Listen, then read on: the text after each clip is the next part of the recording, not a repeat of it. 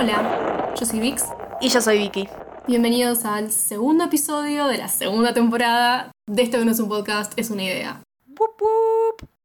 Tenemos una noticia importantísima para contarles. Zarpadamente importante. Es un momento que rompe esto que no es un podcast, es un- es una idea, más que la división en temporadas. Vix no se acaba dando cuenta de lo que estaba hablando hasta Me recién. acabo de acordar. Tuve un momento de glitch. ¿Qué, qué, vamos a anunciar esta chabona? Tambores, por favor. Hemos recibido nuestro primer mail. Estamos re contentas. Queremos agradecerle a Mick. Por ser la primera persona que nos envió un mail, que nos escucha desde México, que nos envió un bello mail sin asunto para contarnos que Yo me acordé todo. Panda se robó no solamente Death Wish, sino que también se robó This is the Best Day Ever, que como ya hablamos es la mejor canción, o, la, o para mí la canción más importante de Bullets. Estos discutible, pero bueno. que estamos manejando últimamente. Eh, ¿Con mi mente funciona de maneras que no tengo la obligación de explicar. No, por supuesto. Ustedes disfrútenlo, odienlo, me pasan cosas. Sí. Así que Gracias por escribirnos, te queremos un montón. Apenas recibimos el mail, nos llamamos y vimos juntas este, este arroba mano armada de- por parte de Panda a My Chemical Romance. Nos enojamos un montón, así que nada, eh, no escuchen Panda, gente. no, por favor. tipo, pongan, tradu- traduzcan las letras de My Chem para eso. Así que nada, si quieren ser, ahora pueden ser la segunda persona en mandarnos un mail, pero para eso está el final del episodio. Exacto. Lo cual nos lleva a el tema del día de hoy. Como nos tomamos vacaciones y teníamos que hacer un episodio específico de el regreso de, la, de una idea podcast, hablando de lo que se nos cantó el culo, que fueron las influencias de Mike atrasamos el episodio sobre The Black Parade. The Black Parade cumplió 15 años este año, la última semana de octubre. Aproximadamente. Happy birthday. Fue una cuestión muy extraña porque se empezaron a confundir los días de es el 22, es el 23, es el 24. Para mí fue el 23. Para mí es el 23. O sea, para mí es el 23. El resto es discutible, diferencia horaria, qué sé yo, no sé. Favoritismo de continentes. Claro, acá hay mucho favoritismo de continente que ya vamos a hablar Hay una de puja eso. política entre Europa y Estados Unidos que eventualmente un pin para eso lo vamos a hablar. Sí, sí, ya vamos a hablar de la cuestión geopolítica acá. Pero Volviendo, este episodio es sobre Black Parade. Muchas de las cosas de Black Parade ya las hemos hablado. tipo, hemos hablado Hasta de el cansancio. Ustedes deben estar tipo de nuevo de Black Parade, No, loco. De nuevo, decían. sí, de nuevo de Black Parade. ¿Por qué? Porque es el mejor disco de la historia. ¿Cómo no vamos a hablar de Porque Black no hay mucho más de dónde sacar. Y además eso también, que My Chemical Romance sacó otro disco de estudio y la verdad es que se acá, estamos intentando, realmente estamos haciendo nuestro mejor esfuerzo.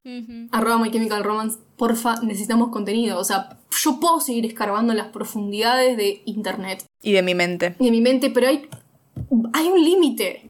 Así que nada, intentaremos repetir lo menos posible de cosas que hemos dicho en episodios anteriores. Ajá. No prometemos nada. Pero antes de empezar, trigger warnings. Los de los siempre. de siempre. Adicciones, muerte, enfermedades, Menciones a, sí, muerte, duelo, eh, depresión, ansiedad, el Daily Mail.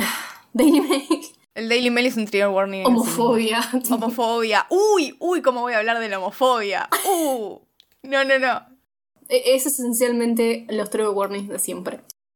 Y sin más que eso, arrancamos. Mi principal fuente para este episodio fue el libro que siempre cito, que es eh, The True Lives of My Chemical Romance. Y hay una parte que me dio mucha gracia, porque Gerard dice que en un momento Mikey dijo que este disco era la crisis de pre-mediana edad de Gerard, y en un momento dijo que The Black Parade se debería llevar The Pre-Midlife Crisis and the Infinite Sadness Ay, lo amo. en relación a Lo amo. Melancholy. No puede ser. Porque era tipo, es su melancholy y es la crisis pre-mediana edad and the infinite sadness. Mikey Way es la persona más graciosa del planeta. Le quiero dedicar este episodio a Mikey Way. Mikey Way, te amo.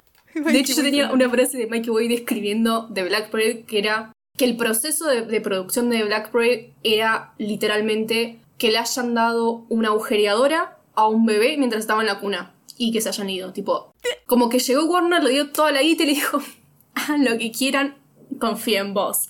Entonces, nada, terminan haciendo desastres. I really been in a blender and it shows.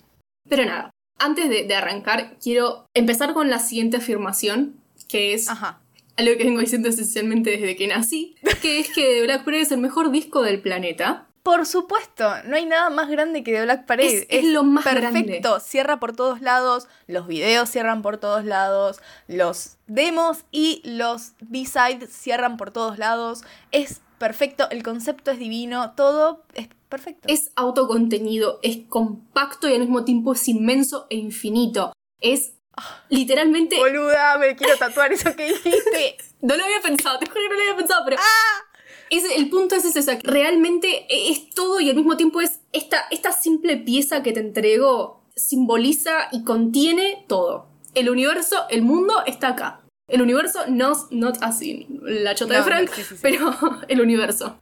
Capaz un poco así. Un poquito, un poco sí. Pero The Black Parade simbolizó para mí, que es algo que, que lo venimos hablando, es el momento más alto, el pico en la carrera de My Chemical Romance. Hasta ahora. En todo sentido. Los otros sentidos los vamos a hablar a lo largo del episodio, pero The Black Parade creo que es el disco con más ventas que tiene My Chem. Ellos empezaron rompiendo todas las estadísticas que venían manejando con Three Cheers. Realmente nadie esperaba que Three Cheers tenga el éxito que, tuvi- que tuvo. No, no. Y eso generó que Warner, especialmente Craig Aronson y, y todo el equipo, dijeran, "Tao, que estos chabones tienen algo. Vamos a confiar en ellos y que hagan lo que se les cante el culo, vamos a confiar porque lo que hagan va a estar más o menos bien porque esto que acaba de pasar no lo esperábamos. Y The Black Parade obviamente rompió todas las expectativas que iban a tener de nuevo sobre, sobre ventas. The Black Parade llegó al número 2 de Billboard apenas se lanzó en su primera semana, ya sabemos, por culpa del soundtrack de Hannah Montana. both worlds. Igualmente The Climb, Sí, no, o sea, si tengo que elegir entre The Climb y Welcome to the Black Parade para que sintetice una época, y la obviamente verdad The que Climb. The Climb. Tipo, perdón, sí que te Lo es de siento mucho. Pero... Soy emo hasta que suena Miley Cyrus. Exacto. Pero bueno, eso fue lo más alto que llegó en toda la historia, número 2, en su semana de lanzamiento. Después de eso volvió a entrar en 2017 al top 100 de Billboard y obviamente cuando la banda volvió. Por supuesto. The Black Parade fue incluido en el top 100 de 2020 de la Rolling Stone de los mejores 500 álbums de la historia verdad. en el puesto 361, lo cual, a ver, no es tan alto como se merece, en mi opinión, debe estar en el top 5, Sí. pero Top 3, boluda. top 3 junto con, no sé, American The Idiot, Wall y A Night at the Opera, tipo, son esos. por acá así. Bueno, ta, yo tengo, No, no, hay otros, pero tipo, para mí, dale, dale. No, sí, sí, sí, re, re, re, re, re. ¿Cuáles, cuáles, cuáles? viva la cobra. Viva la cobra. che, boludo. Sí, boludo. Pero nada, volviendo. The Black Parade es triple platino por la RIA, aunque The Guardian estima que se vendieron más de 4 millones de copias. Un platino, para quienes no sepan, es simboliza un millón de ventas de álbums. O sea, se estima que se vendieron más de 4 millones, aunque certificadas están solamente 3 millones. Son un montón de emos, boluda. Es un montón de, de gente gay. Un montón de emos. Realmente es un montón de gente. Es literalmente como casi toda la ciudad de Buenos Aires tiene una copia de Black Parade. ¿Qué otro dato más tenía? Ah, Negocios. sobre certificaciones. A nivel álbum completo tiene 3 platino, pero a nivel canciones individuales tiene más. Welcome to the Black Parade es la, que, la canción que más platinos tiene. Llegó a los Sí. 5 platinos. O sea, Ah, más de 5 mierda. millones de ventas como single. Que esto igualmente ahora también se calcula con, con los streams. Esto no estoy muy segura, estoy analizando porque me parece súper interesante. O sea, cómo transforman ellos la cantidad de streams en ventas, más allá de la compra que vos haces en una plataforma de stream tipo iTunes. También es, es como muy interesante que se considere un stream de un álbum para que, sea, para que sea parte de una venta. ¿Cuántos. ¿Cuántas fracciones de las canciones tenés que escuchar? Muy bueno. Muy Sí. buen momento de negocios. Voy, voy a analizar eso después. Eh, Welcome to the Black Parade es la que más tiene, eh, seguida por Teenagers, por los sucesos recientes. Teenagers llegó a 4... Es verdad, hace poquito tipo había un tweet de esos que como cuentan las cosas que pasan en la industria de la música que Teenagers había llegado como a un montonazo de una cantidad asquerosa de streams. Se, se dio la certificación por el- los 4 millones de ventas de Teenagers. Eh, y la otra canción con platino es Famous Last Words, As She Deserves, pero uno solo. Sin embargo, también tenemos certificaciones a nivel de las otras canciones, pero son certificaciones oro, que significan 500.000 ventas.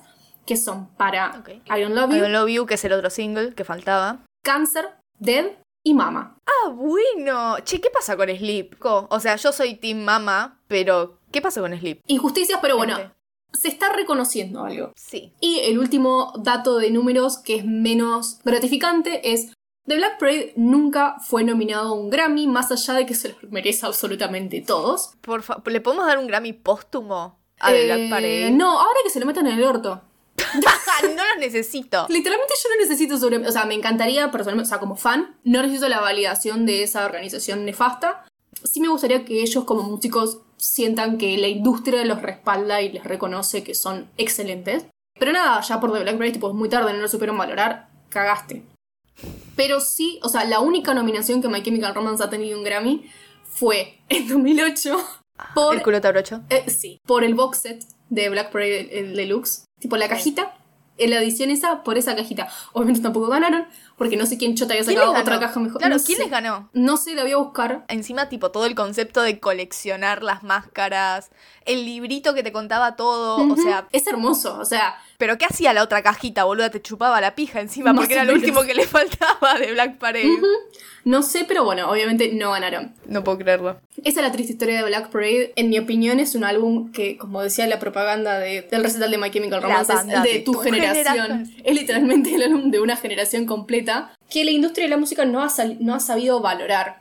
Y yo creo que ahora se deben estar todos arrancando los ojos a ver quién agarra un pedacito de la torta de My Chemical Romance que ha vuelto. El Money Maker. El Money Maker, Shake the Money Maker. Es algo que encontré eso en el libro de Maikem. Como que la crítica sí estuvo a favor de ellos. Al principio estaban como medio, ¿qué es Mm. esta cosa rara de gente que se viste rara? No entiendo qué es lo que me quieren decir. Y cuando lo entendieron fue tipo, ah, listo, esto como que está muy bien. Lo que decían, y algo que Gerard como que siguió repitiendo este año, es que no les importaba tanto la validación de, de la Academia de los Grammys o de la prensa o de la gente incluso. Obviamente leían comentarios, obviamente es lindo ganar un premio siempre y sentirte validado, pero la realidad es que no lo hicieron por eso. Exacto. Lo cual me parece como bien, no me pasa, yo necesito que me validen, pero me parece piola. No, totalmente. O sea, que eso es algo que repitieron siempre. Me chupa un huevo tu opinión. Yo hago esto porque es lo que siento Porque en son el los Cora. distintos, no necesitan que nadie los valide. mejor que no los validen, Es más- son más distintos todavía. Exacto. Me chupa un huevo. Yo tengo algo para decir y, y estoy acá por las razones correctas que no es vender discos, no es levantarme la minita, no es ganar premios, no es llenar arenas. Lo voy a hacer todo eso Por supuesto. porque la tengo gigante, pero no es mi objetivo. Yo estoy acá porque creo en esto, por la idea, por lo, lo que sea. Pero estas son las razones correctas y no necesito que me valides. No estoy acá buscando que me digas que estoy bien. O sea, no están buscando la validación ni de la industria ni de la escena. Y de hecho quiero alejarme de todo eso. Voy a hacer algo completamente alejado. Que eso es algo que estuve intentando hoy mientras planificaba esto, o sea, cómo plantearlo. Porque, por un lado, ellos querían hacer un álbum que fuera esto, eterno, Timeless. timeless, sin tiempo. A diferencia de, y acá viene la cuestión tipo a nivel filosófico y conceptual en la que estoy complicada, a diferencia de Three Cheers, porque Three Cheers era un álbum eh, que fue, ellos le dijeron a knee-jerk reaction. Tipo, ¿viste cuando te golpean en la rodilla y pateas? Sí. fue instintivo. No les, o sea, no lo controlaron y esa fue la reacción que le salió en función del dolor de la pérdida de su abuela, en función de la mierda que veían. O sea, Three Cheers para ellos sintetiza un momento puntual en la historia de ellos y del universo. De Black Parade el objetivo era que no fuera reaccionario, reaccionando a eso. ¿Entendés? Claro.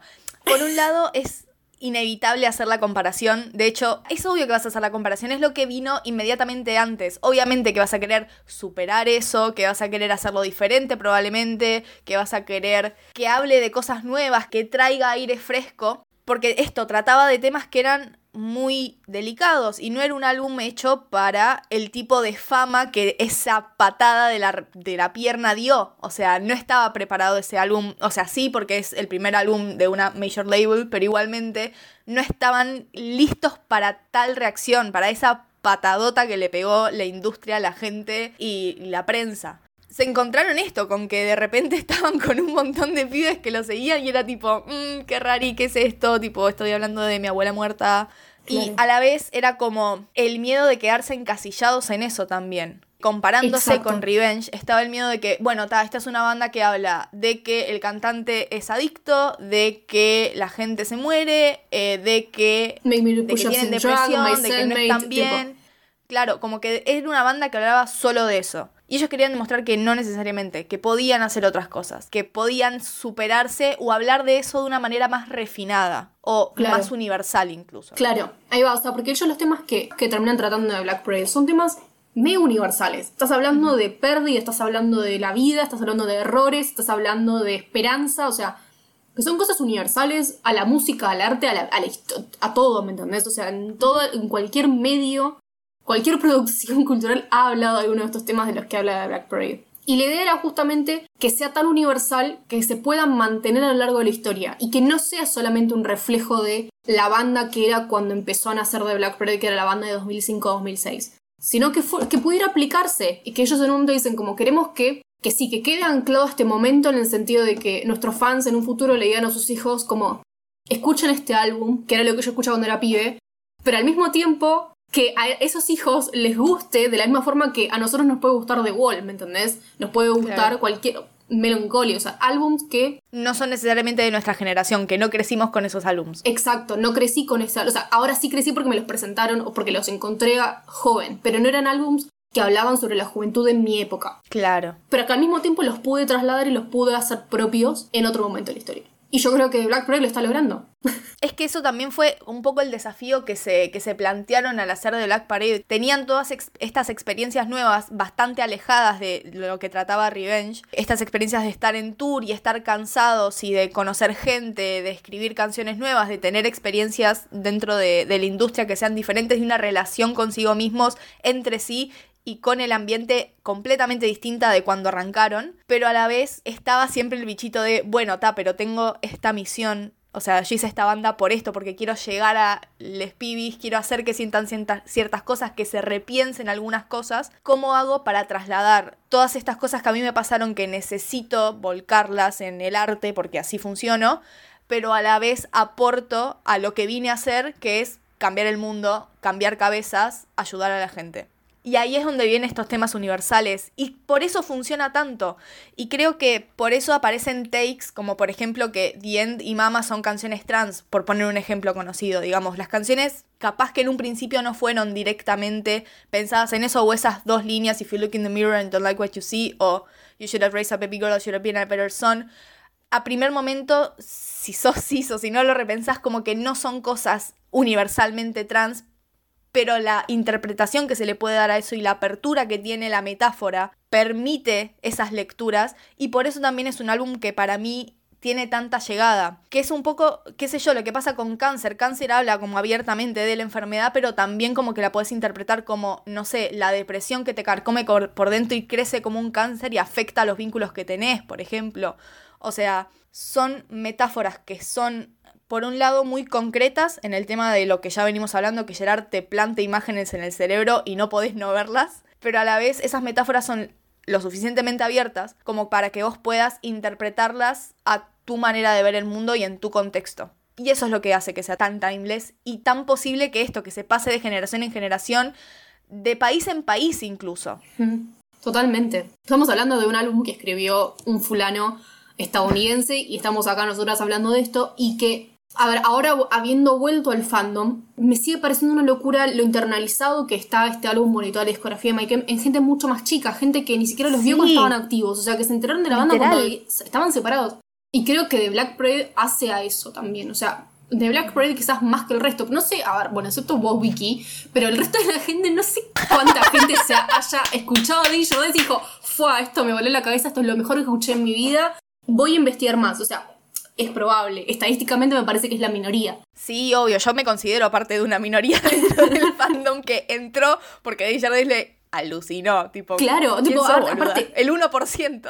Es que aparte, ¿cómo hacer, o sea, vos estando, puntualmente vos, que eras believer, Yo, Vicky, yo. Vos, Vicky, que eras believer. ¿En qué momento llegaste con un álbum que te- tuvo recontra baja promoción? Tour muy acotado, o sea, no, acotado no. Estuvo en todo el mundo excepto en América Latina. Pero igual en venues muy chiquitas. Estuvo en sea, lugares no re era, chiquitos. no era lo mismo. Exacto, tuvo re poca promoción, re pocas ventas. comparando con The Black Parade, o sea, de vuelta Exacto. haciendo el tema de viendo uno hacia atrás, ¿qué onda? Digo, estadísticamente creciendo durante dos, entre 2006 y 2011 tenías más chances de escuchar una canción de Black Parade que una canción de Danger Days. Tipo, en tu vida normal. Claro. Tipo, lo único que se me ocurre es cuando usaron eh, Destroya. ¿Fue Destroya? Fue Destroya y fue Wolf. en Teen Wolf. Pero mi punto era como que The Black Parade fue tan masivo. En retrospectiva fue masivo y por eso hoy lo primero que, que mirás es The Black Parade. Sí. Pero al mismo tiempo, The Black Parade habla de cosas que van a ser universales siempre. O sea, siempre vas a tener un poquito de dolor, siempre te va a pasar algo, siempre vas a estar en un momento choto. O sea, no- y, no lo- esto no lo digo en una cuestión pesimista del, o nihilista de la vida, la vida es una poronga. Sí, pero- Pero eh, el punto es que el álbum habla de que en esos momentos chotos, o sea, en, en los momentos de tragedia, en los momentos de dolor, tenés la posibilidad de mirar tu vida y lo que no te gusta, hacer algo al respecto y cambiarlo, de que las cosas se van a poner mejor, de que tenés que plantarte y hacerte cargo de tu vida y de las cosas que no te gustan, o sea, que son mensajes que transmite el álbum, que los tiene, que los tuvo siempre la banda, y que son mensajes que puedes aplicar hoy, mañana, la semana pasada, cuando sea. Desde cosas inmensas a, tipo, tengo que lavar los platos. Eh, El struggle eterno de lavar los platos. me el eterno lavar, odio lavar los platos. Pero nada, es un pequeño simple inicial. Quiero hacer igual otra nota con respecto a las expectativas de todo esto que venimos hablando de cómo se estaba preparando el mundo para recibir The Black Parade.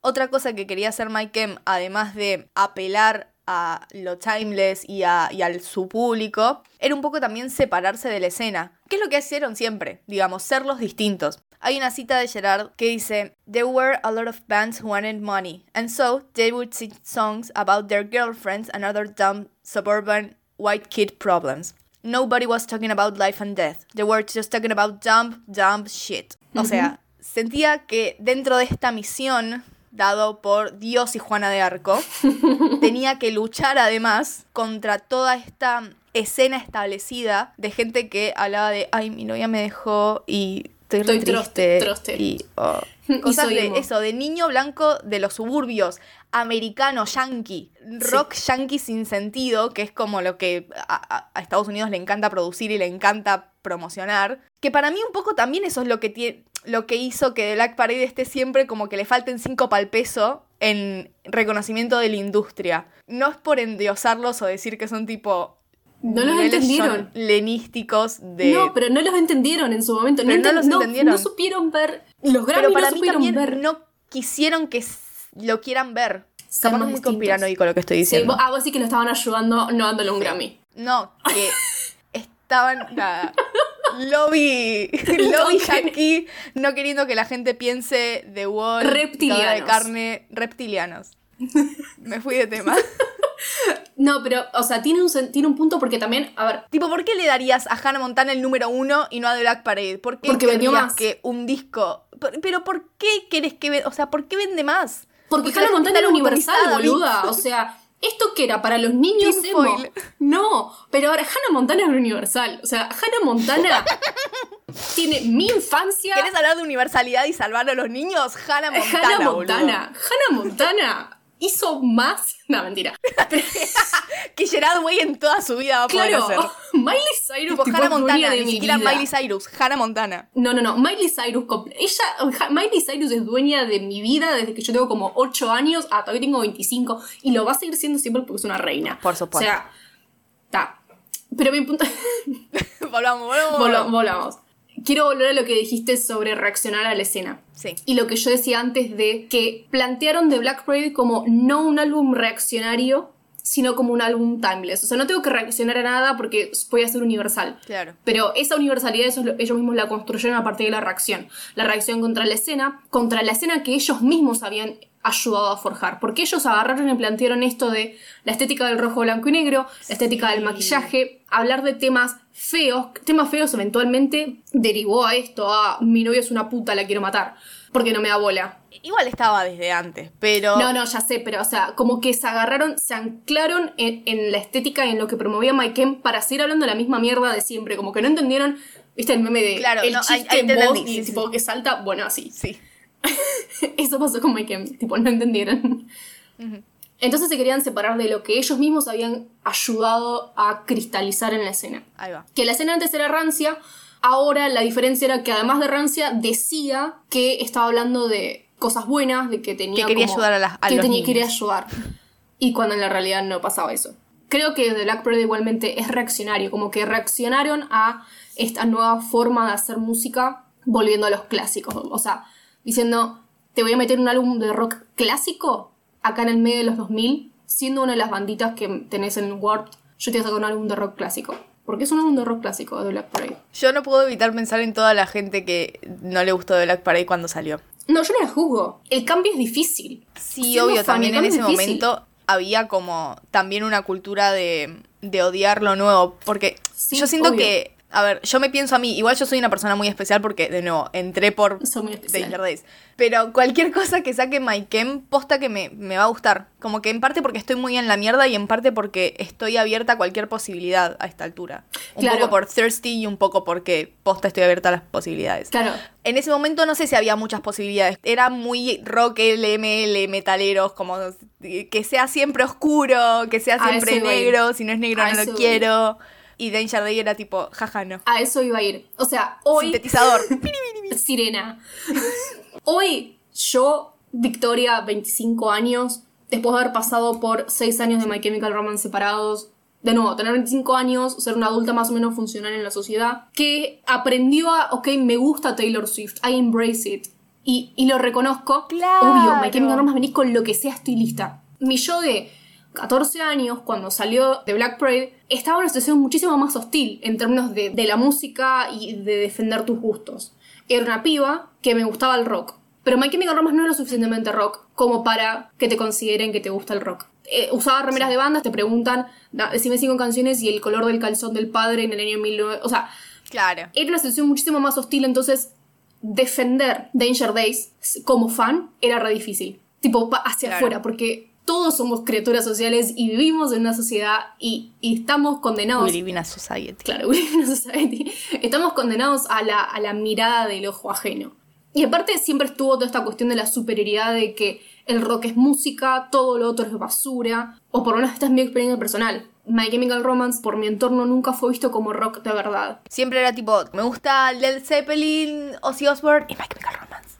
Es que ese es el tema. O sea, si vos decís, me gusta el rock, y decís, mira, mi banda favorita es My Chemical Romance, cualquier persona te va a decir, como, pero eso no es rock. El rock murió hace por lo mínimo, mínimo hace Pero- mínimo 20 años. ¿Por qué esa es la postura? Porque hace 20 años salió de Black Parade, aprox. Salió Revenge. Bueno, aprox. ahora, ahora podemos decir eso, pero hace 10 Sí. y 15 años. Ahora podemos ser parte de esa demográfica de viejos. Ahora soy esa demográfica. El rock murió cuando My Chemical Romance se separó.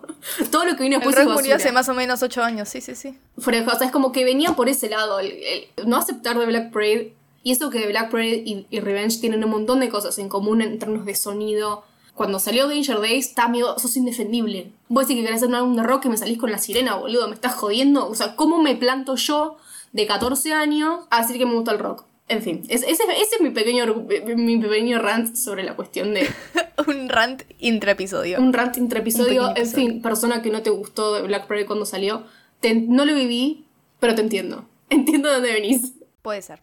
En fin, ¿tenés algo más sobre introducción, eh, pre-grabación? todas Sobre la pregrabación quiero decir, como justamente en ese limbo, A ver. The Black Parade fue el punto más alto, pero porque ya venían subiendo a un ritmo exponencial. We're gonna go fucking sky, Sky high. ¿Podemos dejar de citar ese video todos los episodios, No. por favor? No, nope. el momento de, de- de concepción de Black Parade, en, en el sentido religioso, tipo feto, el feto de Black Parade, Ingeniero. que era literalmente una célula, eso para mí nació en el momento, en el mejor momento posible de Mike M.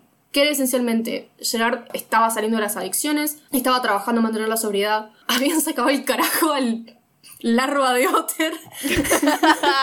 a casa, pete. Claro, se sacaron de encima el, el- el lastre, meten a Bob, que acá, momento de Bob Apologist, es un- era un tipazo en ese momento. En, en este momento. Bob era eh, un tipazo, se hizo We can amigo. have one Bob apology as a treat. Es que en ese momento Bob se hizo amigo de todos re rápido, como que enseguida Mikey usó una palabra eh, gelled, Se, se- se- Boluda, Frank decía, si Bob no hubiese estado durante la preproducción de The Black Parade, no hubiésemos sobrevivido. Bob Breyer fue fundamental. Esto va para toda la manga de estúpidos que el otro dijeron como, Ey, ¿por qué Frank tagueó a Bob? Porque el chabón se bancó ahí los meses adentro de la Paramount Mansion, hizo un álbum de la reconcha de la lora, así que basta, loco. O sea, entiendo que el chabón era- a Casa Pete. A Casa Pérez también. Agarren un libro, boludos. Literal. Lean historia. Mi punto. Estábamos en el momento de Bob barra Pos, que eran todos amigos. Estaban ellos haciendo el tour de Revenge, que hasta ese momento había sido lo más demandante que habían tenido que hacer. Estuvieron de tour como un año seguido. Estuvieron meses y meses de tour. Hoy no me acuerdo quién había posteado un póster de tipo My Kemon Tour Forever. Forever. Sí, Dani fue. Sí, Dani.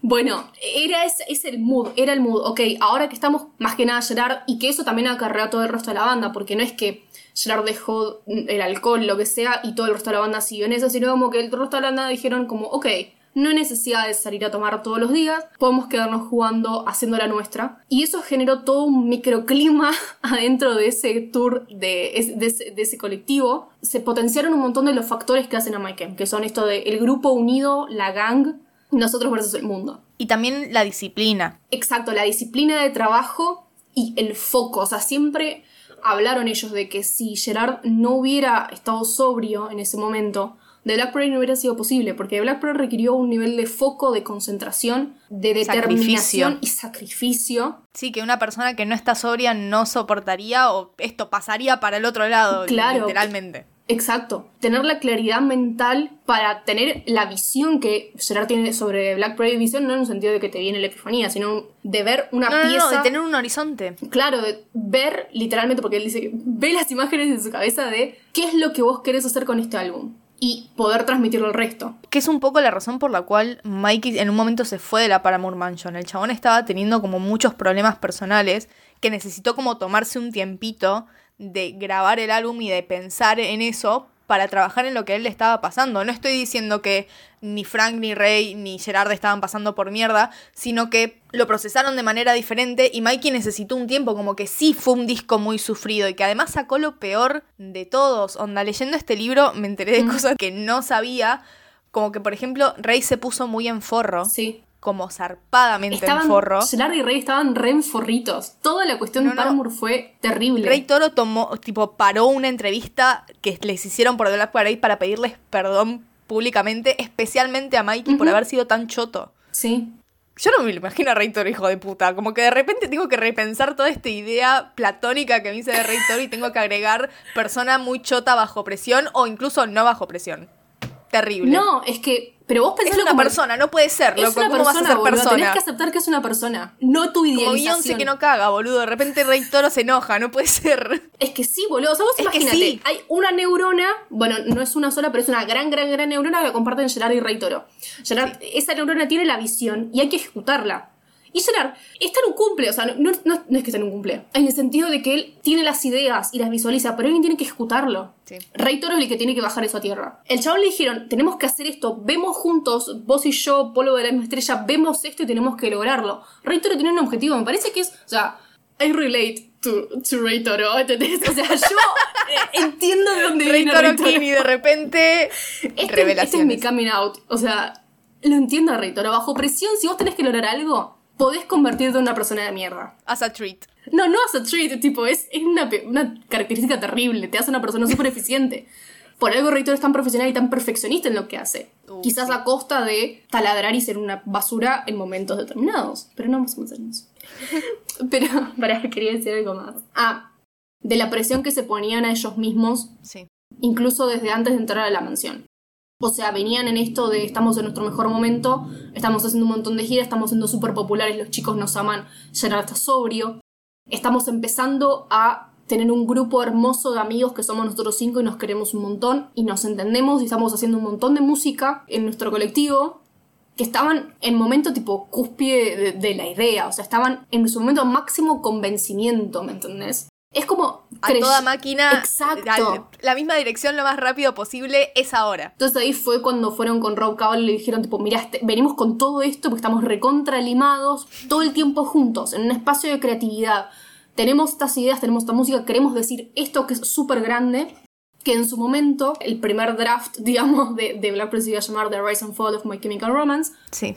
Y Rob Cavallo le dijo, ok, o sea, están apuntando recontra alto, van a perder cosas en el camino. ¿Por qué? Porque están teniendo una visión súper completa, porque están teniendo algo que es muy grande. Y ellos le dijeron como, sí, da- queremos hacer esto. Sí. Y Rob Cavallo en ese momento... Exacto, ex- entendiste. exacto, Era- sí, es por ahí. Rob Cavallo les dijo, if they were going to make a statement, then they would have to die a little. Ah, bueno. Que eso es algo que los acompañó desde la mansión Paramore, es algo que como que ellos sabían que iba a pasar. Sí. estaban dejando parte de ellos, se estaban convirtiendo en The Black Parade con la grabación. Después de esta reunión con Rob Cavallo fue que él les dijo como, "Ta, ok, tengo un lugar recopado, re lindo, vistas magníficas sobre Los Ángeles, la verdad, una joyita de la arquitectura, Ah, la mansión Paramore. lo poco que sabían. Viene acá, volvemos a lo que dijiste recién. Mikey dice que puso un pie en esa casa y dijo, ta, acá, o termina la banda o termino yo. La cuestión es qué es lo que va a pasar primero o cómo pasa, pero de acá yo o la banda no salimos vivos. Y es terrible, o sea, como eh, que ya desde el principio lo supiera, o sea, igualmente se les venían acumulando un montón de cosas a ellos, o sea, venía el éxito que venían teniendo y la presión. Mikey que siempre sintió bastante ansiedad estando en el escenario y estando enfrente de mucha gente. Creo que había sido ahí cuando habían tenido el, el accidente del padre, Sí. que a su papá le, les, le agarra un, Un infarto, sí, mientras ellos estaban en tour, tipo al final del tour. Claro, o sea, por suerte no fue grave, pero pasó eso ahí. Y tipo, nada, o sea, estaban ellos ahí en, en el tour. Ujú. Entonces como que se le empezaron a sumar todas esas cosas y bueno, nada, Mikey al tiempo se tuvo que ir. Pero porque aparte estaban determinados a quedarse en la mansión Paramore todo el tiempo que fuera necesario. No iban a apurarse, no iban a hacer lo que hicieron con Revenge. Que los agarró Howard Benson y les dijo, dale, dale, dale, dale, dale, sácame el disco en 10 días o lo que sea. Acá es como, ok, si se quieren tomar un mes para hacer un tema, háganlo. Romperemos las cabezas necesarias para salvar esta compañía. Entonces, nada, la lo del tema de la mansión Paramore fue difícil. Más allá de que estaban todos convencidos de que posta la mansión estaba embrujada, que han tenido esto de que escuchaban voces, que cuentan de que, no sé, estaba Matt Cortés caminando con una capucha y de la nada alguien le sacó la capucha. Ay, Dios mío, Matt Cortés, no puede ser. Pobre ese Pobrecito, chabón. no se merece ese maltrato del más allá. Matt Cortés, pobre criatura, es el personaje de secundario de las películas que la pasa como el orto y nunca tiene el reconocimiento que se merece. Pero igualmente es como dentro de un nicho del fandom de esa película, es un personaje muy amado. Lo queremos un montón a Matt Cortés. No, pero posta, más allá de, de uh, Uki, Spooky, Casa No. Embrujada, estaban bajo un montón de presión, como estar isolated del mundo hizo que cambiaran un montón de cosas en sus dinámicas o que sus dinámicas se vuelvan todavía más intensas. Y que a la vez, ellos siempre cuentan que cuando volvieron del tour de Revenge sintieron que están como volviendo de la guerra, en el sentido de que estaban completamente alienados de la vida que pasó mientras ellos estaban como allá. La vida no se puso en pausa en Jersey cuando ellos se fueron, la vida siguió.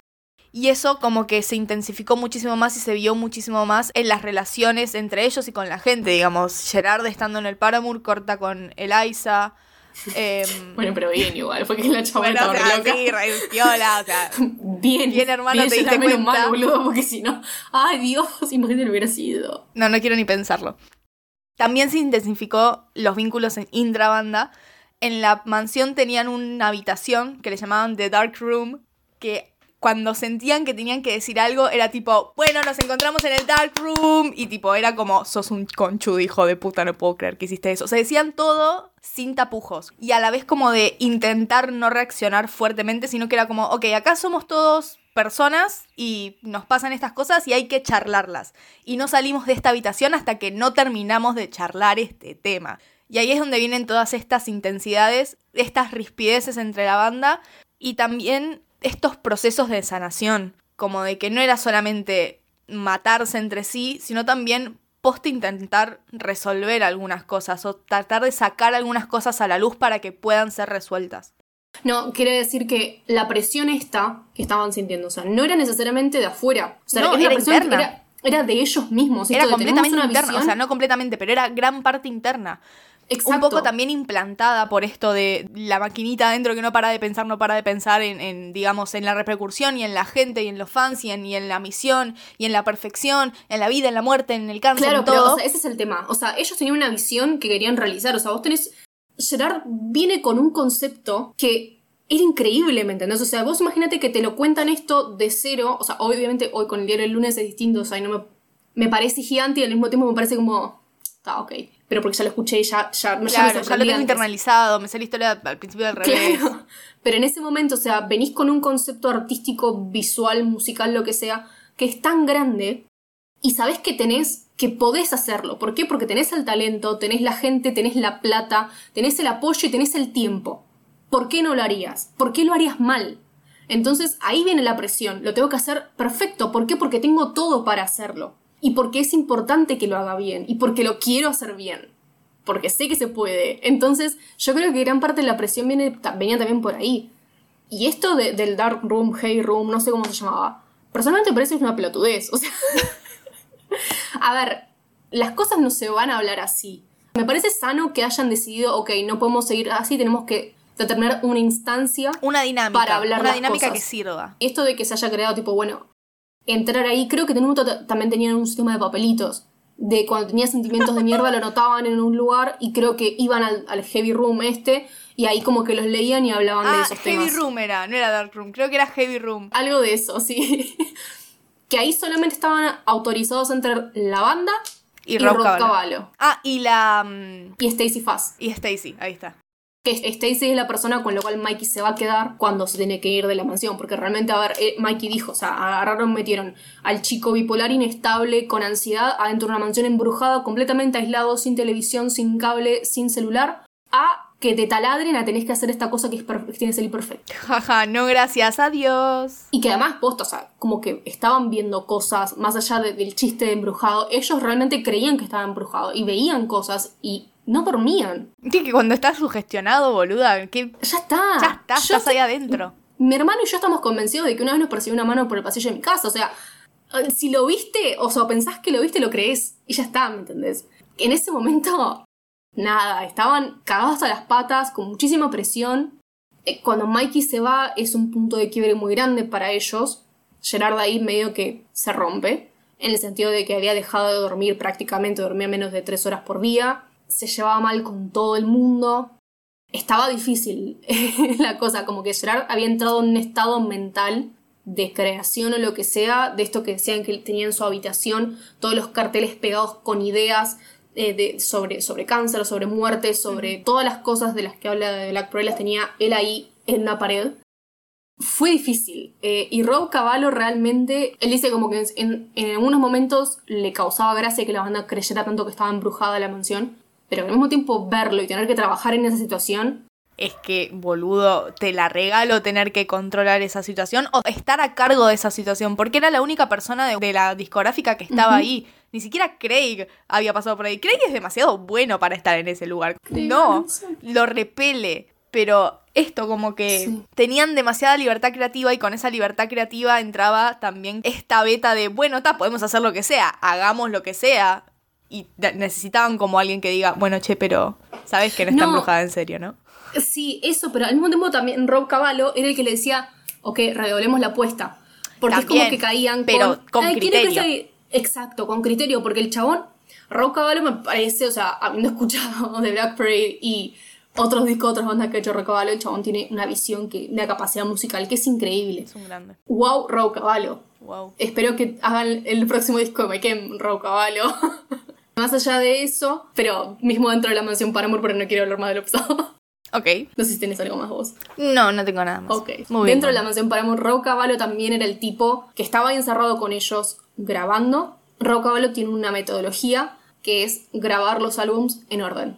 En el orden del, setli- del tracklist. Ay, qué molesto de Entonces, mierda. no, boluda, o sea, imagínate que vos empezás a grabar con End la vara y ellos mismos le dicen, la vara estaba altísima. Porque The End la tuvieron que repensar un montón porque agarraron In The Flesh, la copiaron y Rob Cavallo dijo, no, banca, hagamos algo mejor.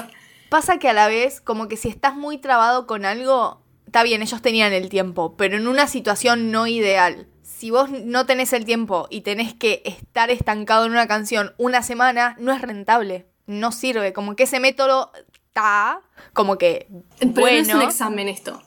Acá no es un examen que no la sabes. Igual yo en los exámenes yo no avanzaba dejando algo sin hacer. Ah, no, yo sí. Yo re tipo iba pivoteando de pregunta a pregunta. Posta me chupo un huevo. Me re chupo un huevo. No, no, no, yo no. Así termino con una respuesta 1 muy desarrollada, una respuesta 3 y 4 muy desarrollada y una 2 que son 5 renglones. Claro, no. A menos que posta no la sé, porque sé que no la sé, no la salteo. Pero acá el método era justamente eso, o sea, tenés que ir construyendo la historia a medida que la vas armando para ir pudiendo como ir acomodando el camino para donde querés ir. Con Dien setearon la, banda, la vara muy alta y a partir de ahí como que fueron construyendo toda la historia con Rob Cavallo. Como que Rob Cavallo estaba ahí tipo taladrándoles como, ok, pero ajusta esto y ajusta esto y no presiona más acá. ¿Y por qué no expandís esto? O sea, como que estaba todo el tiempo ahí intentando sacar lo mejor que pudieran hacer. Y además, Rob Cavallo era la madrina, o sea, en el sentido de, por ejemplo, la grabación de Mama, Gerard dijo, quiero un xilofón, un cliente de quechota, le pasó una listita de 15 pelotudeces instrumentos recaros, difíciles de conseguir que él querían en esta canción. Y así era con todos, era un hincha huevo, Gerard, o sea. Dios mío, Veruca Salt, parte 5, que rompe pelotas, tipo. Claro. Solamente tengo dos perros, cinco gatos, tres pericos, un pony y un viejo hámster. Quiero una ardilla. Tal cual, exactamente así era. Quiero un corno francés. Exacto. Quiero una y a tuba. Liza Minnelli. Quiero a Liza tuba. Minnelli. Exacto. Sí, queridito, ya te lo compro. Entonces Rockwell le dijo, yes, honey, te consigo, honey. te consigo todo. Rockwell además te- te- se les instaló ahí en la mansión con todos sus instrumentos y todo un montón de cosas que tenía. Por ejemplo, la guitarra que quedó en Disenchanted es la misma guitarra que usó Green Day para grabar Good Riddance. Some of Your Life. Es la misma. Es la misma guitarra que es de Rob Cavallo. Wow. Indeed.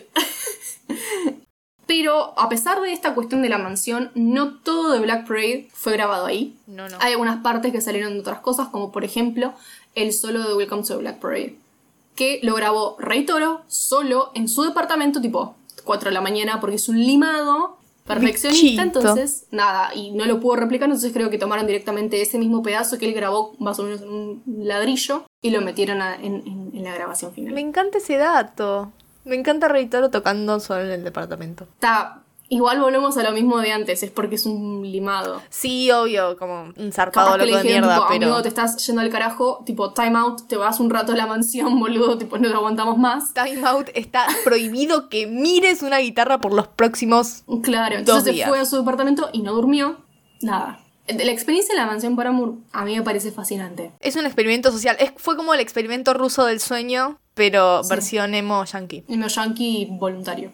Pero nada. Creo que esto, algo esto hablé en el episodio anterior sobre cómo llegaron a armar Famous As Words, que fue la última canción que grabaron, porque es la última del álbum, que en mi humilde opinión creo que es la canción de Mike M, tipo, si algo que sintetiza Mike M es Famous As Words, que surgió después de que Mikey se había ido y que Gerard estaba como lleno de bronca. Parte esta bronca de esto que decías vos también, que lo compartía con Rey Toro, que la primera versión de Famous Words era muy chota.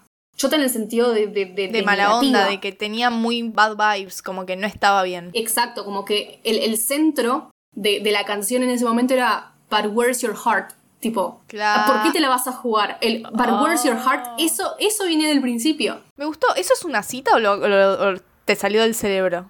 Lo de But Where's Your Heart. Me re gustó. ¿Cómo se hace una cita? Claro, boludo, o sea, eso Lo de dije. que era como el core de la canción. Claro, no lo dijo Rey Toro. Wow. Claro, como que dijo, como que la primera versión de, de Famous Words, de esta, eh, de esta anécdota que eran tipo las 3 de la mañana, sí, estaba en sí, el sótano el riff y no y sé qué sé qué. yo. Viene Gerard, le dije, che- dice, che boludo, estás boludeando con la guitarrita. Y ahí que sale esta primera versión que, que es, es su centro, además de que las letras decían como otras cosas que aparentemente Rey Toro no dijo, el Where's Your Heart era muy importante en esta primera versión. Porque era el cuestionamiento, era tipo, No, no, estoy como- tipo muy flasheada. Y yo creo que cuando vuelve Mikey, porque Mikey, o sea, no es que se va permanentemente, sino como que se queda, solamente va un par de horas por día a la mansión y después se vuelve a la casa de Stacy. Cuando Mikey la escucha, ahí es cuando le pueden dar la vuelta a la canción. O sea, porque yo creo que hoy lo que te quedas de Famous Words no es eso, sino es el I'm not afraid to keep on living. I wear this on my sleeve de uno, tipo, la frase más tatuada en la historia de Sí, y Mike porque, M. por, ¿cómo no, boludo? O sea, yo me la tatuaría ya mismo, tipo acá en el pecho. No me lo digas dos veces. Sí. Que nada, que, o sea, que transformaron una canción que al principio el título original de Famous Words era The Saddest Music in the World. Que invirtieron una canción completamente. O sea, una canción de recontra mala onda, mega negativa, como de reproche, de desolación, a algo de, ok, están todos estos sentimientos, pero vamos a hacer algo al respecto y lo vamos a cambiar porque, como dijo Mikey, hay que ser fearless. Ah, bueno, anyway, Mikey Way para mí también escucha Taylor Swift. Momento Swifty. Y que también, o sea, creo que eso es un, e, esto es una síntesis de, de Blackberry en, sí, de Mike de aceptar como lo negativo, anclarte en la mierda, eh, por más difícil que sea, aceptarlo, cambiar y seguir. Es que una vez que estás en el fondo de la mierda, lo único que puedes hacer es subir. Nada, sobre este punto, tres personas que dijeron algo al respecto. A ver. Una es Rob Cavallo, que bueno, que ese es el precio de estar tan adentro de tu visión creativa una visión tan clara que vas a terminar perdiendo parte de vos, pero que te va a hacer más fuerte que antes. Y el producto va a ser increíble. La segunda persona fue Ray Toro, que dice que grandes cosas salen de la tragedia y que a nosotros la tragedia como que nos queda bien. Y tercero fue Grant Morrison, que sé que yo te andaba opinando acá en esta época, pero Grant Morrison que dijo que esta oscuridad y estas cosas malas eran, eran parte de la vida y hay que aceptarlas y absorberlas Still is back, make it life affirming again. Bueno, gracias Grant. Gracias Grant, por tanto. Gracias. ¿No pegó? Ok. Next. Perdón, pero no. Eso. ¿Tenés algo más sobre la mansión Paramore? No. O sea, sé que hay más, pero no tuve tiempo de verlo, así que no. ¿Querés hablar de, del post? ¿De la recepción? Quiero decir una pequeña cosa sobre la, la puesta en escena. Ah, podría hablar un montón sobre el arte, pero no. No, re, re, re, posta, o sea, pin para el arte igualmente, que ya lo tenemos como planificado. Pero quiero hablar de, la puesta en escena de The Black Parade, de que tuvieron siempre esta tensión y que se los. Que gran parte de la crítica, una vez que salió el álbum, fue de. Ah, están con toda la huevada de los disfraces y la pirotecnia y deberían enfocarse en la música. Pero que la, la cuestión era que la estética y todo lo que para mucha gente sería el decorado era parte de la puesta en escena, es parte del show. De la misma forma que Danger Days es, un concepto que es multimedio, The Black Parade en parte lo era también. Y, los trajes y la pirotecnia y la escenografía y toda la puesta en escena hacían a eso. Es que para mí eso es también lo que lo hace épico, es lo que aporta también a que sea clásico. No recordás un álbum o un tour porque tenían cinco cosas en el escenario, lo recordás por ciertos elementos icónicos también de lo visual qué sé yo, el maniquí de Inútero que acompañó todo el tour, eh, no sé. Mm. Pienso en la pared de The Wall, tipo la literal pared que se construyó en el recital de The Wall. Eddie de Iron Maiden, o sea, no es una de las influencias que pero, o sea, parte de lo que ellos los inspirado de, inspiraba de Iron Maiden es esto, o sea, los tipos tienen un muñeco enorme y el muñeco le hacían cambiar en cada álbum y te, lo ponen ahí atrás, o sea, es increíble, o sea. Es parte. Sí. sí, puede aportar un montón lo, lo visual y además esto le da otra capa, qué sé yo, pienso en Muse, que en el tour de, de mm. Second Law tenían una pirámide de pantallas que bajaba y los tapaba y de repente después se subía y, tipo hablaba de los medios de comunicación y no sé qué, como que aporta ayuda, especialmente a la gente boluda que no entiende el mensaje, ¿entendés? sí. Todo aporta y además no le puedes pedir a Mike que no sea multimedio entendiendo de dónde vienen, especialmente Gerard y Mikey, que son tan locos de los cómics. No podés pedirles que. O, o, incluso esto: Rake influenciado por Iron, Iron, Maiden y Frank influenciado por los Misfits. No podés pedirles que no se concentren en la estética también. Es parte de lo que construyó la base de la banda y lo que los hace ser la banda épica que son. Que en ese momento, capaz que. O sea, te entiendo que quizá no lo entiendas porque no son la banda clásica que son ahora, como que no estaban del todo cocinados a nivel industria en ese momento, como que la industria no los había digerido todavía cuando recién salió de Black Parade. Así que ponele que esa crítica con el diario del lunes es más clara. Claro, no, pero en ese momento mismo ellos decían como... O sea, ellos sí lo tenían clarísimo, por supuesto, ellos, son ellos mismos. Que para nosotros la, la, la estética no resta, que tipo, no es que nos estamos distrayendo de la música sino que estamos eligiendo sumarle otra capa más, porque la música ya sabemos que es lo mejor que podemos tener en este momento, y realmente lo es. Y que es algo que, no sé si vos tienes algo de, de Blackberry is Dead, pero quiero agregar como un pequeño Dale. Menciona Lo voy a mencionar como por encima, pero go ahead. Que justamente, o sea, ellos hicieron tal despliegue con The Black Parade y fue tan masiva la gira que obviamente toda esta escenografía se fue desgastando a lo largo de los shows y no iban a llegar a todos lados con la misma escenografía. No vamos a hablar de los trajes, de la condición de los trajes. No, no. Eh, porque obviamente las cosas se rompen y no había tiempo, y no sé, o sea, supongo que plata había, pero no había tiempo para ponerse a hacer toda la escenografía.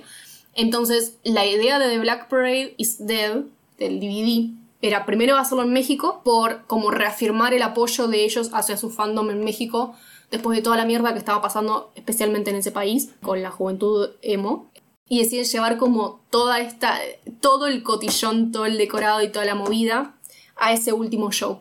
Pero la idea era que The Black Parade is Dead tuviera dos cosas. La banda con toda la épica, toda la, grandiosidad que fue Black Parade, toda esa puesta en escena, pero que también tuviera a My Chemical Romance puro, crudo, sin maquillaje, sin disfraz. Que por eso incluyeron el, show en Hoboken. Que usaron el, de Hoboken, ¿por qué? Porque ese es el lugar donde fue el único recital que vio la abuela de Mike y Gerard. Y además fue ahí donde ellos tocaron y Brian estaba en el público y Brian los vio y les dijo, chicos, yo quiero trabajar con ustedes. Y ahí lo metieron a Brian dentro de su familia de Mike. Entonces por eso quería mostrar también... Hoboken. Sí. Que aparte dentro de setlist increíble. Eh, ¡Ay, no, qué gran... Dios mío, un episodio de ranking de setlist. Sí, podemos hacer eso. Sí, estoy. Igual ya sabemos que va a ser una pelea entre Hoboken y el nuevo 2005 Londres. Probable. Lo único que haría que gane 2005 es que tiene eh, Bullet. y Hoboken no tiene. Es verdad. Bob Breyer brings a gun with him in, in case somebody Ahí Bob Breyer ya era el enemigo. ya era el enemigo. Estamos en contra de Bob Breyer de Hoboken en adelante. bueno, ok, da. Ahí perdió la visión. ¿La perdió? ¿Cómo vas a cantar, tocar Early of Sorrows? Eh, Cagón quería decir algo más sobre. Última cosa sobre el The Black Parade Dead, que es el último show de Black Parade. Tipo, lo vamos a matar. Esto es como anécdota. Gerard tiene que dar la aprobación de eso. Obviamente, o sea, la banda tiene que verlo, o él en representación de la banda, no sé si todo el resto lo vio, para que se mande a producir en masa. Gerard, como estaban hasta la pija con los tiempos, eso, eso lo vio una noche, después de un show. Hasta las bolas, cansado. Tipo, no gana más, tenía el deadline encima y le dijeron, che, boludo, tipo, ¿va o no va esto? Y el show, después del cual se pone a ver, a ver The Black is Dead. No, ¿qué vas a decir? No. El show de Madison Square Garden. El chabón salió de ahí, que fue el último show de la era de Black Parade, formalmente. O sea, salió de, de Madison Square Garden, se encerró en el hotel y miró The Black is Dead. Nunca me quise matar tanto como en este momento. De nada, yo también me quise matar la primera vez que lo leí. No, boludo, qué gana de... Elegí un momento más crítico en tu vida para ver el recital más importante de tu carrera. Dale. Después del otro recital más importante de tu carrera, por supuesto. Obvio que vas a hacer eso, obvio. Ahora sí, no tengo nada más, creo. Qué bronca loco.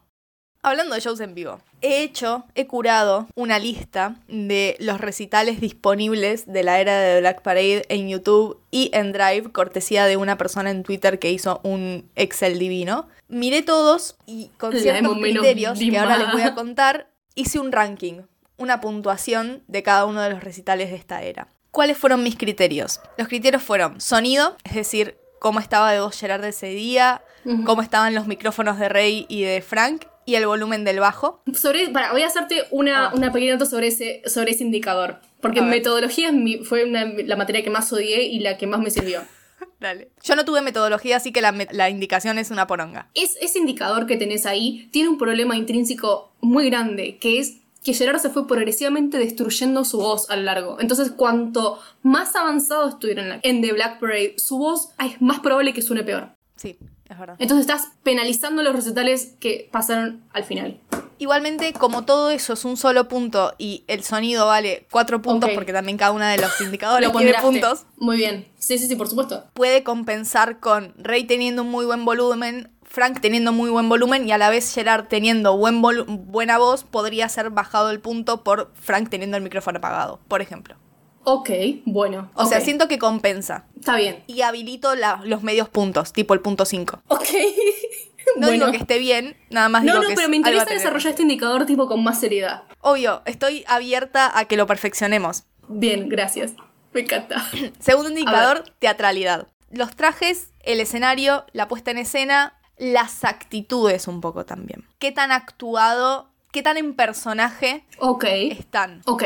Teatralidad que de vuelta puede ser un indicador hecho set it to fail por el tema de que a más avanzado el tour menos ganas tenían de claro, más baja, pero más cansancio, claro, tipo todos los shows de Latinoamérica no tenían tipo uniformes. Tercer indicador, citabilidad. Las frases que quedaron para la historia de los recitales. Cosas que Gerard ha dicho que son citables y quedan para la vida.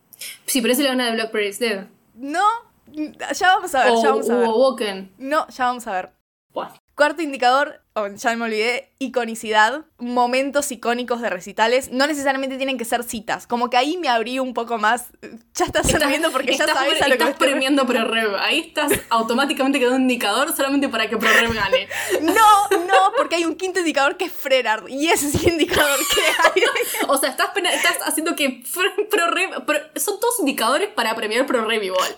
Sí. O sea, vas a hacerlo solamente para que ProRev gane. No, no, no, te lo voy a permitir. No te lo voy a permitir. Es tu, tu, tu metodología está sesgada, Vicky. Bueno, cagate, boluda, es mi momento. Hacer tu propia tabla y ganar las elecciones, qué sé yo. No funciona así la investigación. Bueno, no, no voy a ser investigadora, soy artista, me chupo un huevo. Ok, no, está, bien, está bien, así no funciona la ciencia. Quiero que quede claro para todos nuestros oyentes del podcast. Listo. Ok, El puntaje más alto que puede tener un recital es 13, el culo te crece. por supuesto. Bien. Otras indicaciones que quiero dar, hice un par de exclusiones. Nada más estoy incluyendo los recitales que están grabados semi-profesionalmente o profesionalmente y que tengan máximo dos temas faltantes. Si están muy vacíos de contenido, de baja. Y no cuentan las presentaciones para televisión. O sea, AOL, Gerard tiene muy buena voz, pero no cuenta. Y forra al principio. No cuenta Sí. tampoco la presentación, la primera del. del- ah, igual fue un. No, Fue una sola canción, así que no cuenta. Match Music Canada no cuenta. For Music no cuenta. Y tampoco cuenta uno que está en Suecia. Este estaba incluido en la lista, pero se escucha muy como el orto, así que tipo descalificado. Y también descalificado, Saturday Night Live. bueno, sí también, pero no, no cuenta como recital, es tipo presentación. Y no cuenta tampoco Coco, eh, el de Inglaterra, que está en Drive, simplemente porque no llegué a verlo. Ok, no lo vi, así que está, me sirve. Bien, entonces, arrancamos por Reading. El de las botellas de pis. Sí, de las botellas de pis. En sonido le di un 3, porque la verdad que Gerard estaba bastante bien, Frank tenía el micrófono encendido, el bajo se escuchaba lindo. Tengo un tema con tu indicador de sonido. Ok, ah, ya. Al ser los profesionales, no es solo que controlaron ellos, sino es un problema de la grabación. Quizás el show estuvo muy bien, la grabación fue una poronga. Ok, me chupo un huevo. Ok, solo, solo te lo quería notar. Vicky, te ir mal si mandas alguna vez un paper a peer review. No voy a mandar un paper a peer review en ningún momento de mi vida, no es mi... no me Bueno, va a pasar. Cuando yo mande mi paper, mi paper sobre My Chemical Romance, espero que alguien me trate con la misma profesionalidad que yo, profesionalismo que yo. Por supuesto, y te lo mereces, boluda, porque tratás estos temas con mucho profesionalismo y te mereces a alguien que tenga la vara muy alta, porque vos también la tenés. No me pasa, tipo, yo lo voy a leer y te voy a decir, ¡ay, sí, está divino, Becky! ¿Entendés? Bueno, está, perdón. O sea, si quieres alguien que te lo festeje, sí, mándamelo. Dale, gracias, Vicky. En teatralidad, Reading se lleva eh, un 1 de 3 puntos, porque son esos mismos, pero más enojados, y a nivel setting, como de... Le Era habían tirado una botella de pis en un festival, Vicky, ¿qué pretendías? No, muy austero, tipo, Era un faltaba... festival. No había, claro, no daba. Y además no eran headliners, así que sí que todavía menos. Uno. Citabilidad, dos puntos, tipo, fuck the Daily Mail, ¿qué más querés? Y además, tipo, we're not a fucking cult, gran citabilidad, que a pesar de que no esté en la grabación profesional esa parte, le incluí porque eh, es mi Sucedió. vida y hago lo que se me canta el culo. Bien. Ya sabemos que, tipo, esto no está hecho profesionalmente, así que como que No, no, no, pero está. en iconicidad, un 3, pues botellas de pis. Tipo, no puedo no ponerle 3 puntos a las botellas de pis.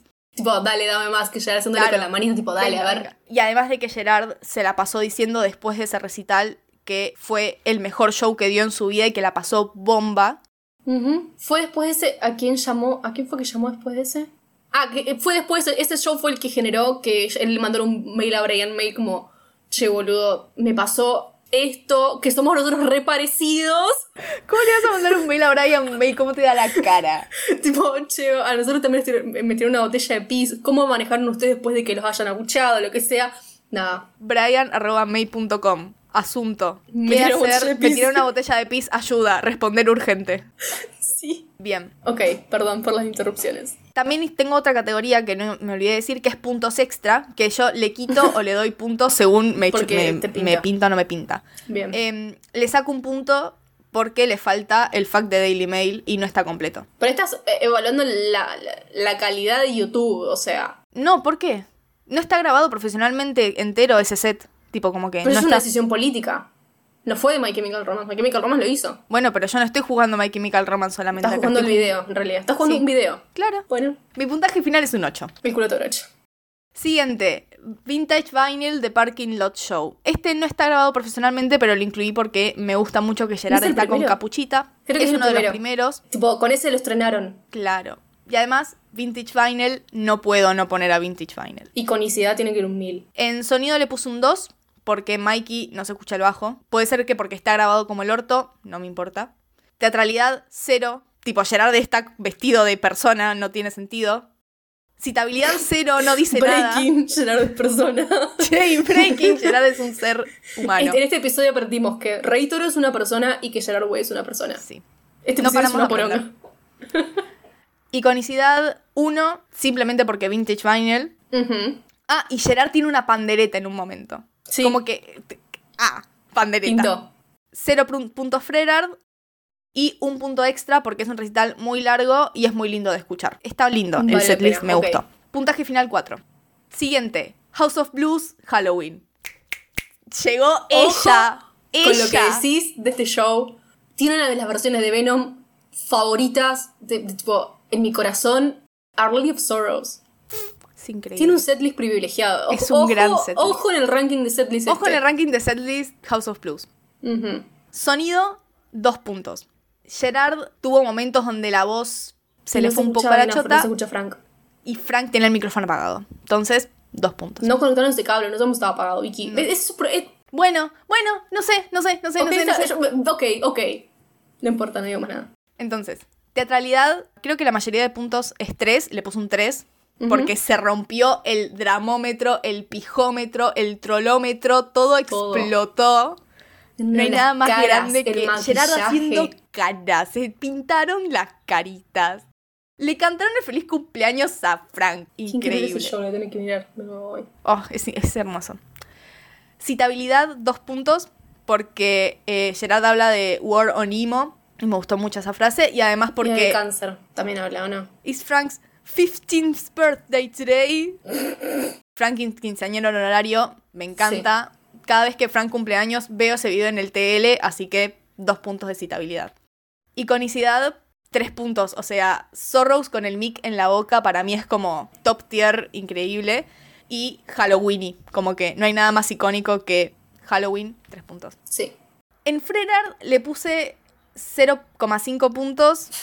Simplemente porque chistecito de Gerard quinceañero siento que, no sé, me causó gracia. Y siento que, yo sé que cada vez que Gerard lo nombra Frank no es necesariamente Frerardi. Pero este es tu indicador y eso es lo que te canta el orto. Gracias, ya aprendiste. Sí, aprendí. Porque estoy de acuerdo en este. La regla me sirve, solamente que estoy de acuerdo. Claro. Y un punto extra porque me pinta. Porque es, Porque es increíble. Me encanta. Puntaje final, 11.5. 11, Chupar entonces. Fantástico. Hice a propósito, tipo, estás dando los números para que caiga esto. K-Rock Almost Acoustic Christmas. En sonido 2.5 porque Gerard tenía la voz un poco hecho pija. En teatralidad le puse dos puntos porque Gerard estaba poseído por el ritmo de Rakatanga. O sea, no entiendo qué le pasó, pero muy poseído. Me gustó este Gerard poseído. Bien. En citabilidad mm, no tiene nada. Siento que también compite con el Almost Acoustic Christmas anterior, que es cuando va Bert y canta Under Pressure. Con las guirnaldas. Con las guirnaldas. Y le dice, eh, dice lo de You'll get a blowjob anyway. Ese Almost Acoustic Christmas es tipo Es citabilidad increíble. 10 puntos. Sí, sí, sí.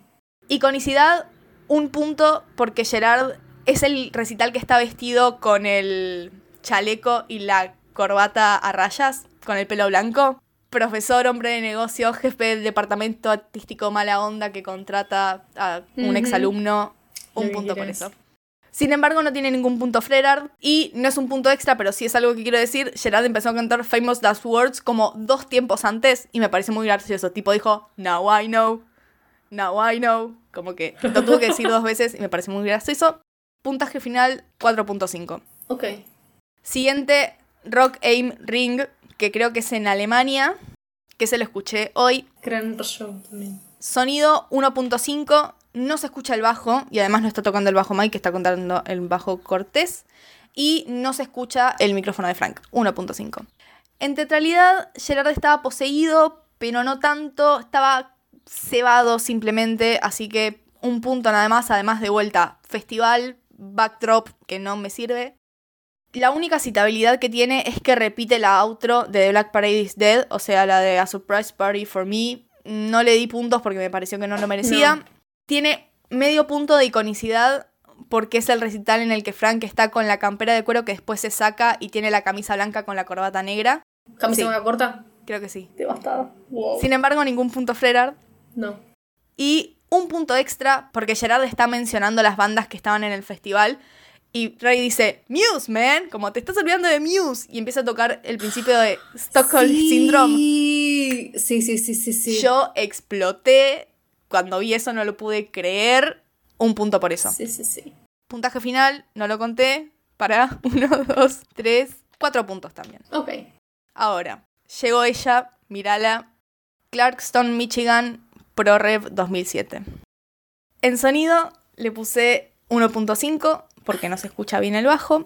No. En teatralidad eh, le puse 2 porque Sheriff of Town tenía la boga roja y la florcita, la flor de poronga. Que la tira. Ah, ruta. Citabilidad 3 puntos porque You Got Potatoes. Y Detroit. supuesto, They say Detroit is one of the toughest cities in the world. Blah, blah, blah. Detroit. The girl. Girls have been tougher than. Bueno, Sí. Etcétera. Iconicidad, 3 puntos. 37. Más o menos. De hecho, iconicidad creo que son. No, si son 3 puntos y le puse 3. Ok. Porque the sad thing is Gerard never shows violence. violence. Por eso, Frerard, no me miren. No me miren. Dos puntos. Frerard en realidad es un solo punto, pero le estoy dando dos. Está- no, está bien, es lo que corresponde. Y un punto extra por la repe. Tipo, tiene que tener repe. Sí. En fin, 12.5 puntos es el puntaje final. Sigue estando más alto el otro todavía. ¿Cuál Con otro? 13. Claro, o sea, le falta 5 para el peso. punto. Último recital de la lista, The Black Parade is Dead. Que para ¿Cuál? mí, claro, para mí The Black Parade is Dead es México. el DVD más venganza. Tipo, es todo lo que pasó esa Ah, noche. bueno, no, boluda, pero. me parece que no. Que tenés un error metodológico grave acá. Eh, para mí, Me puedo decir que me, que me tipo, chupame la pija. no, es no, válido que me lo tipo, contestes. chupame la pija, pero además pasó todo en una noche. Técnicamente es un solo recital. Si por eso estás analizando video, no recital. Tenés que tener la vara siempre en el mismo lugar. La vara está siempre en el mismo lugar. No, porque es un solo video y Venganza está en un video separado. De hecho, está en No, un medio porque de separado. hecho, de hecho, el de ¿Qué Reading estoy contando ¿Qué cosas que no están en el video original. Bueno, porque vos estás. Porque jugás. el- o sea, pero bajás puntos por la calidad del video y por el video en sí mismo. Porque el video no conectó el audio. O cosas así. O sea, en fin. Tu puntaje ahora no, no, no me parece que haya que jugar venganza acá mismo. Estás premiando demasiado. Ok. Estás sesgando. ¿Ok? Bueno. ¿Está? Dale. De hecho, ¿sabes qué? ¿Sabes qué? Cuando qué arranqué esta lista dije, no voy a incluir The Black Parade is Dead, porque yo considero que son los dos un show y no va a ser justo. ¿Y sabes qué hice? Me cagué en mi propio criterio. Porque me parecía que se lo merecía. Bueno. En sonido, el máximo de puntos son 4 y le puse 4 porque está Sí, todo obvio. perfecto, porque es grabado profesionalmente. En teatralidad tiene un 3, que es el puntaje máximo porque está absolutamente todo. Gerard entrando en una camilla, tenés el backdrop, tenés el pyro, tenés todo. Citabilidad, puntaje máximo millón. 2, tipo todas las frases, Todo. toda la citabilidad. Iconicidad, Todo. rompí el, iconi- el iconómetro, le puse 4 puntos cuando el máximo era 3. En Frerard, como estoy considerando... de- Venganza, claro. Ah, estaba pensando exactamente en eso, como metiste venganza solamente para darle los puntos Freror, porque está ese momento durante el Sí. día que se sonríen y Sí, sí, sí. Soy esto. me quiere enojar. Porque son Pero decisiones no podés. malas. ¿Por qué? Porque tengo razón. Porque es mi en religión. tu corazón, esto no va por método. No, es máxima ciencia, pero del corazón, del alma. No necesito la ciencia dura. Solamente Eso dice la iglesia católica. ¿Qué? Eso dice tipo que no necesita la ciencia. Pero bueno, nada, está. Bueno. Ok. Entonces, Freder tiene un punto. Porque eh, sonrisita. Y un punto extra porque fue grabado eh, dentro de la patria grande grande. eh, orgullo latinoamericano. Puntaje final de Black Parade is Dead, 15 puntos. Porque cumplió 15 de Black Parade. Entonces, vamos para atrás. Tu hipótesis fue que iba a ganar ProRev porque tipo No, puse los indicadores. ini- inicial era que iba a ganar The Black Parade este. Sí. Cuando empezaste a decir todos los indicadores Frey dije tal, estás inclinando todo para ProRev. Pero ahora, cuando me entero de esta cuestión de venganza, lógicamente Black Parade Day iba a ganar. O sea, porque armaste un set de indicadores para que gane ese recital. En realidad, armé un set de indicadores pensando en qué es lo que me gusta que haya en un recital de My Chem. Claro, sí, Y da la casualidad de que Justo. ProRev tenía todo. claro. Pídanme por mail la lista que ustedes Podemos hacer una encuesta con esto, vamos a sacarlo como Vamos encuesta. a armar una encuesta. ¿Cuál es el mejor recital? Voy a refinar la metodología, Vicky, igual. Dale. Redoblame la apuesta. Está, pero vamos a sacar la, encuesta. la, la encuesta, porfa, complétenla cuando la lancemos. Sí. ¿Hay algo más que quieras decir? ¿Algunas palabras de cierre para este episodio? Palabras. mm. Aguante My Chemical Romance. Aguante My Chemical Romance. Yo creo que podemos decir eso. Sí, literalmente, o sea, posta no tengo más, más nada que decir eh, de Black Parade. Es realmente para mí el mejor álbum de milenio. O sea, sé que recién empieza el milenio, pero tengo confianza en que es el mejor hasta que My Chemical Romance saque otro. Y ahí podemos ver si compite Ahí o no podemos compite. discutir, pero por el momento es el mejor álbum del milenio. No necesito que tengan un Grammy. Tipo, ya está. Son increíbles así como son. Aguante My Chemical Romance. Aguante My Chemical Romance. Ah, by the way, ya que estamos hablando de Black Parade, en el episodio anterior les contamos que armamos una playlist. Gran parte de las influencias que estaban en esa playlist son de Black Parade. Sí. Probablemente la vayamos actualizando a medida que encontremos tipo alguna otra cuestión perdida por ahí. Pero nada, está en Spotify, en el link de la descripción del episodio anterior van a poder encontrarlo y si no está en nuestro Linktree desde Twitter. Medio que pusimos las influencias que mencionamos y música que nos pintó. Básicamente. Nuestro nuestra podcast, si no hagan el propio y ganen las elecciones etc, etc. Básicamente, ya sus propias playlists. En fin, eso. Nos pueden mandar sus opiniones sobre cuál es el mejor recital de, de Black Parade, cuál es la mejor canción de Black Parade, qué es lo que piensan de todo este episodio. En Twitter, arroba unidadpodcast, nos pueden encontrar por ahí, nos pueden mandar un DM o hacer un hilo, o si quieren mandarnos algo más largo y ser la segunda persona que nos manda un mail en nuestra historia, nos pueden mandar un mail a unidadpodcast.gmail.com. Esperamos que la hayan pasado bien, que hayan tomado agüita. Y hasta que nos veamos dentro de dos semanas, yo soy Vicky Yo soy Vix. y esto no es un podcast, es una idea.